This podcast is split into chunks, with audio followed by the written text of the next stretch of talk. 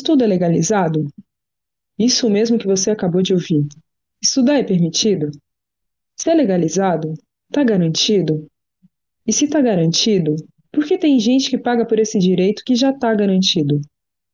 Não é difícil responder nenhuma dessas questões, mas é dolorido conviver com elas, pelo mesmo motivo delas serem fáceis de responder. Quando a gente fala de educação, é preciso antes ter o cuidado de separar o público do privado, seja para a educação básica quanto a superior. São caminhos que, em teoria, carregam o mesmo objetivo em sua rota: levar seus alunos ao tão sonhado diploma.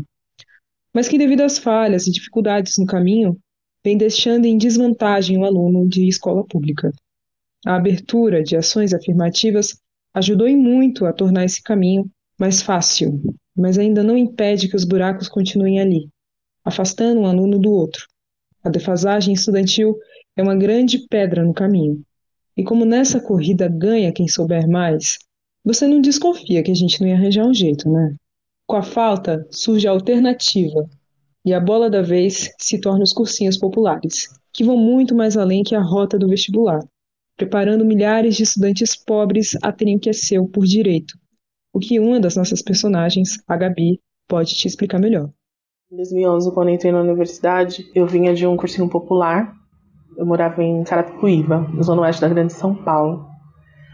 Uma cidade que que me construiu. Eu sou o que eu sou hoje porque eu me construí enquanto pessoa, enquanto mulher, enquanto cidadã na cidade de Carapicuíba. E em 2010 eu tive um problema de saúde e eu trabalhava já, né? Eu trabalhava desde. A gente sempre trabalha, né? Ganhar dinheiro que é a questão. Mas eu estava trabalhando, tive uma questão de saúde, né? Eu tive um linfoma, que é um câncer no sistema linfático. Por conta disso, eu fiquei um ano afastada do trabalho. Eu trabalhava com telemarketing. Durante esse período de afastamento do trabalho, eu consegui fazer o cursinho pré-vestibular. E quando eu entrei no cursinho, eu queria estudar ciências sociais, né, para entender um pouco melhor a sociedade. Mas eu estava em vistas de entrar na FESP, que é a Fundação Escola de Sociologia e Política, que fica em São Paulo. Não tinha pretensão alguma de entrar na universidade pública, até entrar no cursinho. Então me foi oferecida essa possibilidade muitos professores no cursinho, na verdade quase todos, eles eram formados ou estavam em formação na universidade pública e eles incentivavam muito a gente a encarar esse desafio. Os cursinhos, nesse jogo, se tornam uma oportunidade de acesso à universidade para quem é pobre preto, quando oferece as ferramentas necessárias para lidar com uma prova como o Enem, a FUVEST, mesmo que com desfalques na trajetória educacional. Depois de toda a vivência que a gente teve nesse processo em 2010, de comer junto, dormir junto, dormir junto não, de comer, de, sei lá, enfim, se a gente tiver um pipoca, todo mundo comia, se tinha só macarrão, todo mundo comia, a gente já passava vários perrengues de forma coletiva discutíamos muito o que, era o papel da educação para nossas vidas, né? Mesmo que os nossos familiares não entendessem muito o que, que a gente estava fazendo na universidade. Porque não é, sei lá, medicina, engenharia, direito, esses cursos que as pessoas fazem e tem um retorno, né? muitas vezes tem um retorno, reconhecimento social e monetário, né? Ganho dinheiro. Então, entende muito o que, que vai, você vai sair da sua casa para estudar ciências sociais, vai estudar para fazer o quê, entende? Era sempre um desafio.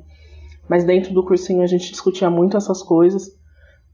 Sempre conversávamos muito sobre não se deixar bater, não se deixar levar, não esquecer nunca de onde veio, isso era muito importante, sempre foi muito importante. Enfim, essa vivência comunitária antes de entrar na universidade foi para mim essencial para lidar com a universidade durante todo esse tempo que eu estou dentro dela. Muito estudar, termina a escola, a apostila, ainda tem vestibular e a boca seca. Seca? Nenhum cuspe.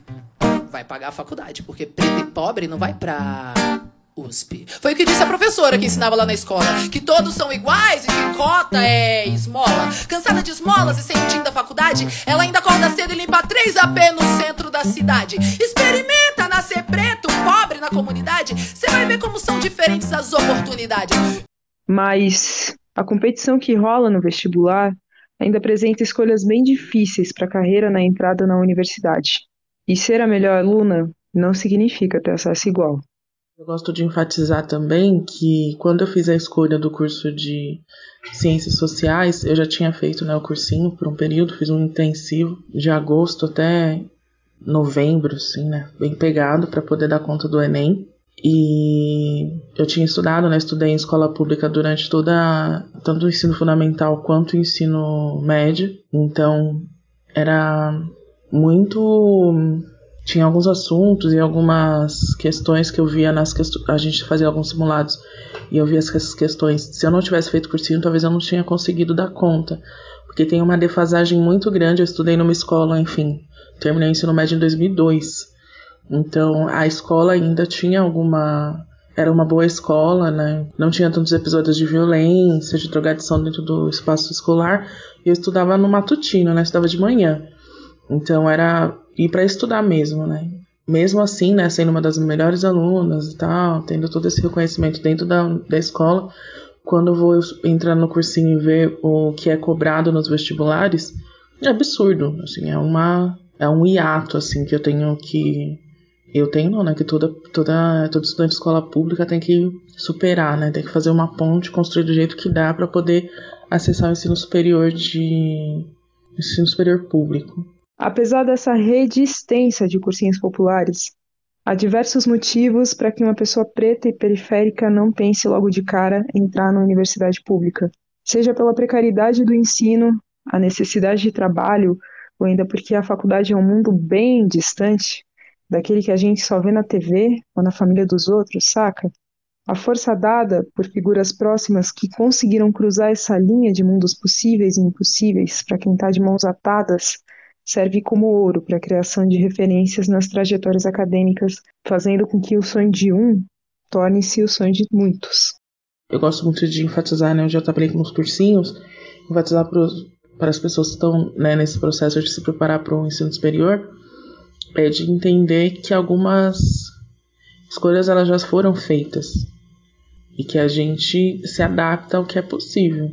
Então, quando existe uma, um ensino público com defasagens nítidas de algumas áreas, é para dificultar mesmo o nosso acesso. Então, eu conheço muitas pessoas de diversas áreas, que ou pessoas que eu, enfim, conheci da vida e tal, mas nenhuma delas estuda medicina, por exemplo. Conheci pessoas que estudam medicina, mas não eram meus amigos, não eram pessoas que eu conheci o caminhar dentro da, da universidade. Na verdade, esse ano, no ano da pandemia, uma das alunas do cursinho onde eu trabalhava conseguiu entrar na Unifesp mas ela já estava se preparando há quase cinco anos para isso. É, e é uma demanda da família toda, né? Porque ela está se dedicando a estudar para entrar na medicina, então ela só faz isso, né? Não trabalha, estuda o tempo todo, então é menos uma mão de obra, né? Menos uma pessoa trabalhando na família, e isso é uma demanda, né? Então, quando o sistema, né, escolhe de que algumas áreas a gente não vai acessar, é bem proposital. Eu leio isso como proposital. Eles são a resposta pra fome, eles são um revólver que aponta. Vocês são a resposta porque tanto tem no morro, morre não desconta. Vocês são o meu medo na noite, vocês são mentira bem contada. Vocês são a porra do sistema que vem mais sofrendo e faz virar piada, porra. Eu vi uns menor pegando em arma, pois vocês foram silenciadores. Eu vi meu pai chorando, desemprego, desespero. Pra que isso, mano? Eu não quero vida de pizzaiolo e sim ser dono da pizzaria. Querem que eu me contente com nada, sem meu povo tudo não existiria. Eu disse, ó, como você chega na minha terra. Ele responde, quem disse que a terra é sua.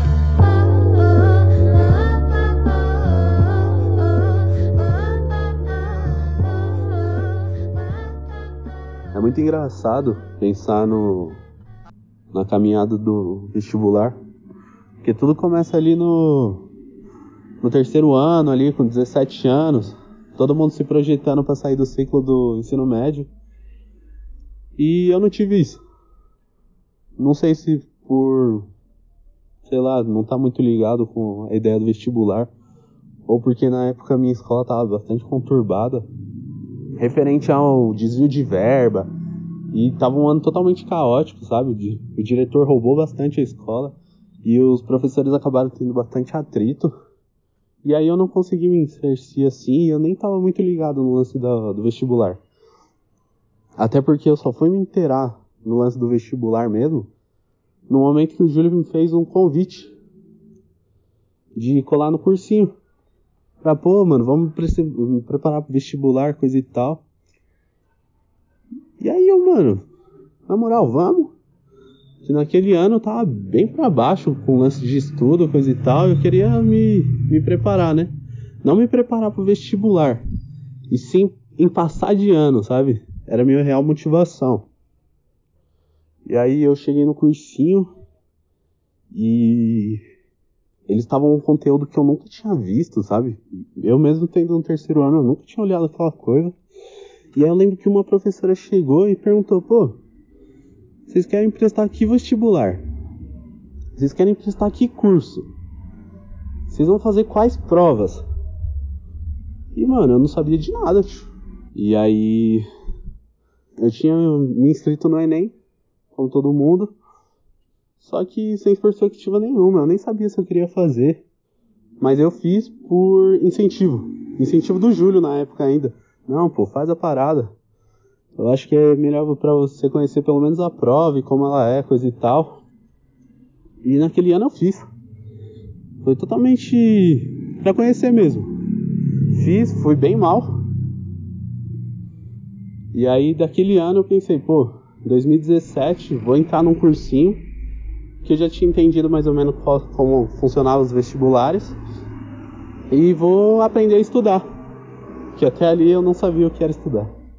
Apesar do impulso dos amigos, as dificuldades acumuladas ao longo do tempo vão virando âncoras, arrastando para longe de qualquer objetivo que não seja simplesmente sobreviver. Até porque ninguém sonha se não tiver comida na mesa, um banho quente e um teto decente te esperando à noite. E é por essas e outras que eu te pergunto: o quanto nas nuvens você tem que estar para o seu sonho ser próximo? E se você estiver no chão, quão distante da sua realidade você tem que ir para atingir o seu objetivo? Naquele ano, eu entrei no cursinho da Fefeleste, cursinho popular também, e entrei de semana, né? Cinco vezes no, na semana. E fui, fui até com um parceiro meu. E foi um ano bem bom, assim, ó. Até a metade ali, junho, foi um ano foda. Eu aprendi muita coisa, aprendi a lidar com bastante conteúdo, assim. Só, aprendi a escrever por, por causa do lance da redação. Li muito naquela época. Então até a metade do ano foi um ano foda. Foi um ano que eu aprendi muito. Só que a sabotagem vem de, algum, de alguma forma, né? Minha mãe, ela era diarista. E na época eu não trabalhava. E ela que bancava minha condução até o cursinho, sabe? E se, eu acho que na época, se eu não me engano, a condução era 3,80, né? Se você pensar que era ida e volta, 5 dias, pelo menos 10 conduções, eram uns 40 conto por semana. E pô, se você for pensar, 40 conto semanal pra uma diarista, mano, é um bagulho que pesa. As dificuldades, quando vem pra gente, vem como um buraco quase que uma vala para trajetórias periféricas que vão em busca de boas oportunidades. Porque pensar em crescer se torna pequeno quando dentro de casa está faltando grana. E quando falta, o que fazer? E agora, José? A festa acabou, a luz apagou, o povo sumiu, a noite esfriou. E agora, José? O retorno financeiro que a gente quer tanto dar para os nossos familiares quase que grita nos momentos de aperto. Me abdicados sonhos viram a saída. As coisas começaram a pesar muito. E aí começou a me afetar um pouco no cursinho, porque as coisas começaram a ficar meio apertado. E aí na época eu conversei com a minha irmã. E aí a gente juntou um dinheiro e começou um projeto de vender trufa na época. Eu fazia o quê? Eu vendia as trufas assim, acordava umas 8 da manhã e ia vender trufa. Vender trufa, vender trufa, até, até da meio-dia. Da meio-dia eu pegava de onde que eu tava. E aí eu comecei a vender para fazer renda, sabe? Eu saía meio-dia da, da onde eu tava e ia pro cursinho. Pegava o dinheiro que eu tinha feito das trufas para bancar minha condução, sabe? Só que essa rotina ela começou a me sabotar tipo, demais. Como eu levantava muito cedo e ficava o dia inteiro Pegava, vendia as trufas e ainda o cursinho. Tinha dia que eu chegava em casa morto. Eu não conseguia rever nada, não conseguia estudar nada. Eu só queria chegar em casa e dormir. Só descansar um pouco. E aí, nessa rotina de vender trufa, vender trufa, eu comecei a me sabotar dentro do cursinho. Tinha aula que eu não assistia, tinha aula que eu não conseguia captar por fadiga mesmo. Não sei se por causa do cursinho, que já que, já que ele era novo, ele estabelecia, tipo, por área, sabe, o, as matérias. Então tinha vez que a gente pegava, sei lá, química e física e, mano, eles arregaçavam. E eu já não tava conseguindo captar porque eu tava morto. Eu só queria descansar um pouquinho e eu não conseguia captar mais nada. Então nessas de colar no cursinho e não conseguir estudar e ainda gastar o dinheiro da condução, eu simplesmente escolhi não ir mais pro cursinho e continuar no lance das trufas para conseguir fazer o dinheiro. Como a gente sabe que sabe? Digo, como saber que se sabe? Que o conhecimento bateu, que as fórmulas chegaram, que está tudo aqui. Porque uma base só se firma com estrutura. Mas se a gente está com ensino frágil, essa base se perde facilmente. E é preciso muita força para aceitar que mais que aprender, é preciso pensar como que a gente vai aprender.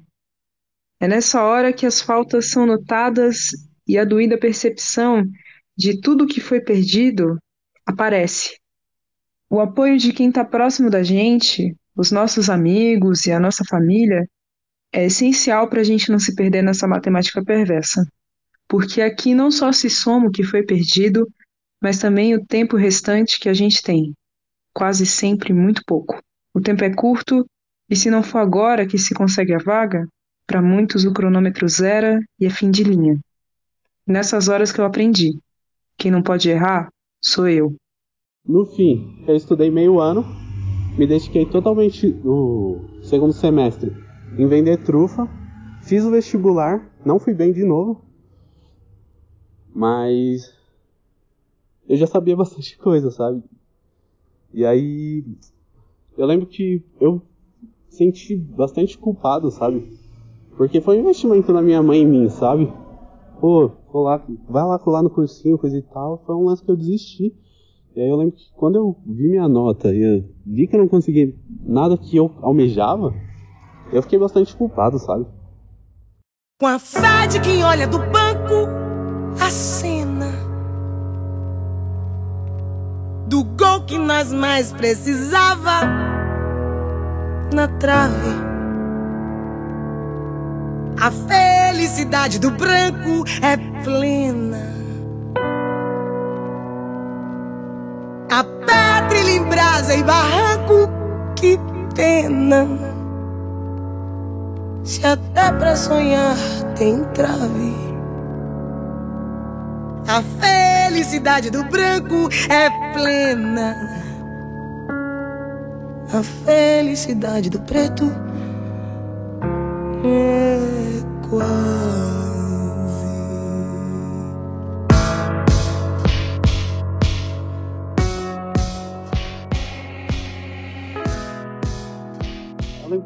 Terminou o ano, não consegui nada, fiquei meio pá. Eu decidi que em 2018 eu não ia estudar para vestibular. Decidi que não ia, e aí eu resolvi, mano, mudar totalmente, uh, totalmente meu ano.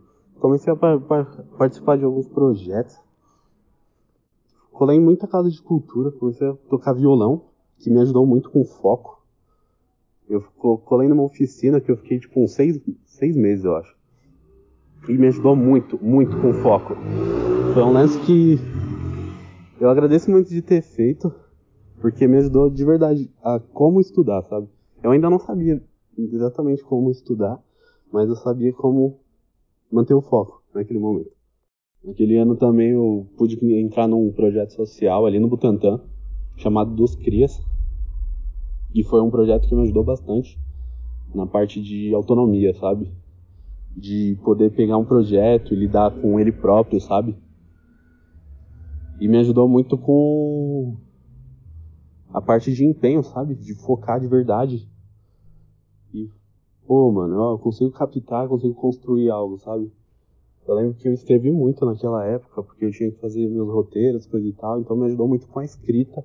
Quando eu cheguei para fazer o Enem, porque eu não ia estudar, mas eu ia prestar, tá ligado?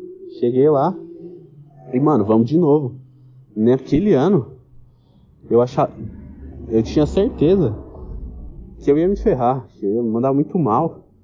Só que foi totalmente o contrário. Porque ali, uma semana antes do Enem, eu peguei umas coisas para revisar, para ter certeza do que eu ia fazer. E, mano, foi foda. Foi muito bom. Porque eu soube captar tudo. Não foi o bastante, mas deu pra mim captar muita coisa.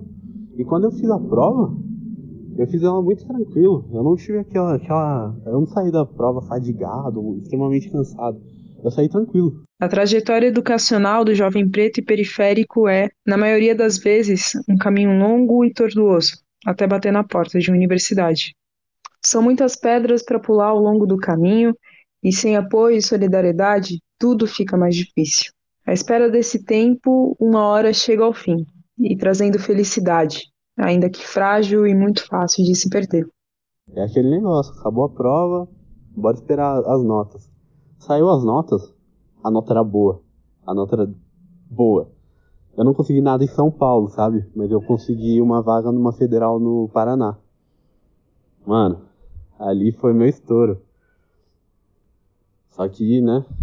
O empecilho sempre vem. Na época eu ainda passei na ETEC. Só que, pô, passei na Federal do Paraná. Vou investir então eu, fui, eu acabei ligando para eles, né, para saber como eu fazia para me inscrever, coisa e tal, que tinha que levar. E aí a moça deu o ponto.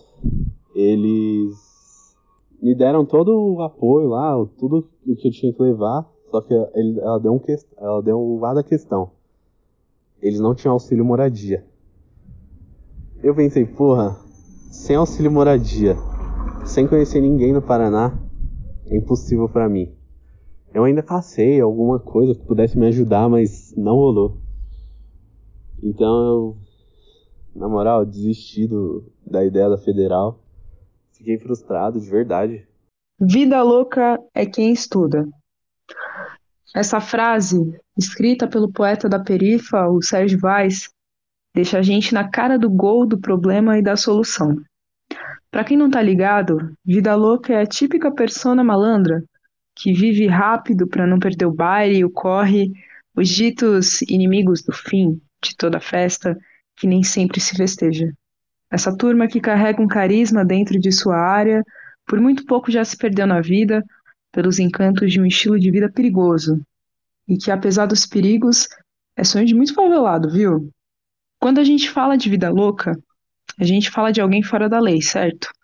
Fora da curva é tá fora da lei, é tá à margem, e bom, pensa comigo.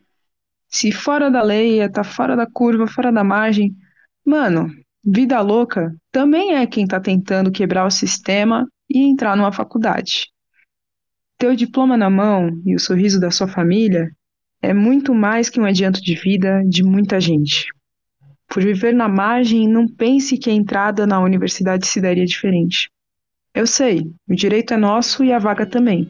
Mas não sei o porquê, eu sempre tenho a sensação que deixaram a gente para entrar pela porta dos fundos.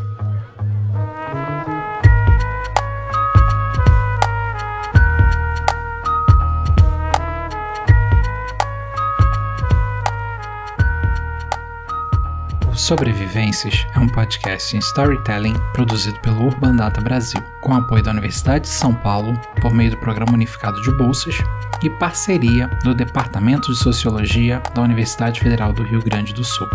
Coordenação: Bianca Freire Medeiros e Alexandre Magalhães. Direção criativa: Alexandre Magalhães e Apoiana Mano. Direção técnica: João Freitas. Depoimentos: Gabriela Nunes, Henrique Domingues e Júlio Veiga. Montagem e edição: Bruno Vieira Borges. Assistência de montagem: Vanner Muniz. Narração: Juliano Oliveira. Roteiro: Alexandre Magalhães, Apoiana Mano e Juliano Oliveira. Trilha de abertura: João Freitas. Design gráfico: Danilo de Souza Menezes Pichain. Trilha sonora e pesquisa de materiais: Beatriz Lobo e Vanner Muniz. Narração dos créditos: João Freitas. Músicas em ordem de aparição: Cota Não é Esmola, Bia Ferreira, Corra, John da participação Page, Ismalha, MC da participação Larissa Luz e Fernanda Montenegro, e Sample de Vida Louca, parte 2, Racionais MCs.